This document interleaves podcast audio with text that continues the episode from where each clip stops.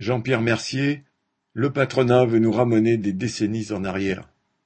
Notre classe sociale est immensément nombreuse. Elle est diverse, elle est riche de tous les talents, de toutes les compétences dont la société a besoin pour fonctionner. Rien qu'à l'usine de PSA à Poissy où je travaille, il y a des dizaines de métiers différents, ouvriers de fabrication, caristes, ouvriers professionnels, électriciens, contrôleurs qualité, maintenanciers, peintres, techniciens, ingénieurs, mais aussi comptables, infirmières, femmes de ménage, cuisiniers, pompiers. Ça en dit long sur la capacité des travailleurs à faire tourner une entreprise aussi grande, aussi complexe qu'une usine automobile. Et si les travailleurs pouvaient consacrer ne serait-ce que 10% de cette compétence à construire leur propre organisation, le rapport de force avec le patronat leur serait bien plus favorable.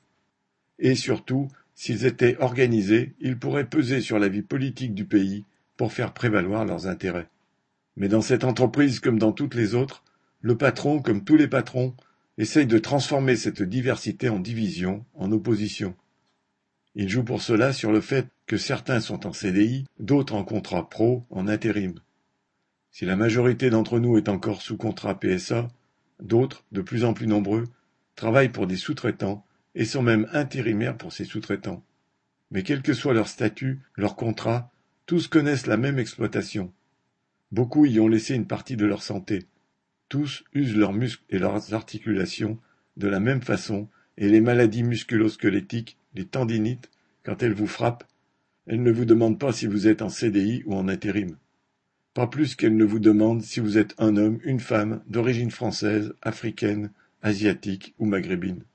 La pénurie mondiale des semi-conducteurs, les fameuses puces électroniques, c'est l'occasion pour le patronat non seulement de licencier à tour de bras les intérimaires, mais aussi de faire des coupes franches sur nos salaires en nous imposant des semaines entières de chômage indemnisées seulement à 84% ou à 72% selon les entreprises.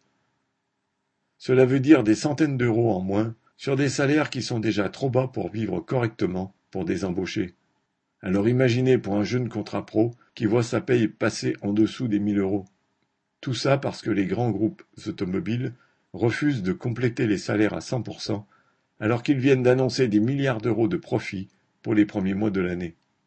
Depuis des mois dans les usines automobiles, c'est l'alternance entre des semaines de chômage avec des payes amputées et quand la production repart, des heures supplémentaires en pagaille pour rattraper le retard avec des semaines de six jours de travail d'affilée qui deviennent inhumaines tant les cadences et le sous-effectif ont explosé. Eh bien, il faut imposer au patron de garder tous les intérimaires, il faut imposer la répartition du travail entre tous, sans baisse de salaire, imposer que la production se fasse sur la semaine en baissant les cadences pour éviter les pertes financières du chômage, et comme ça on sortira de la journée de travail en étant un peu moins sur les rotules. Ça changera pour une fois. La crise des semi-conducteurs est devenue la tarte à la crème pour habiller les licenciements et même maintenant pour justifier les fermetures d'usines. PSA vient d'annoncer la fermeture jusqu'en février 2022 de l'usine Opel de Eisenach en Allemagne. Mais d'une fermeture provisoire, elle pourrait bien se transformer en fermeture définitive. 2000 travailleurs sont menacés dans une ville de 43 000 habitants. Toute la production de cette usine est délocalisée en France, à l'usine de Sochaux, sans une seule embauche à la clé, pas un seul intérimaire repris, mais par contre, une avalanche d'heures supplémentaires et le travail obligatoire des jours fériés.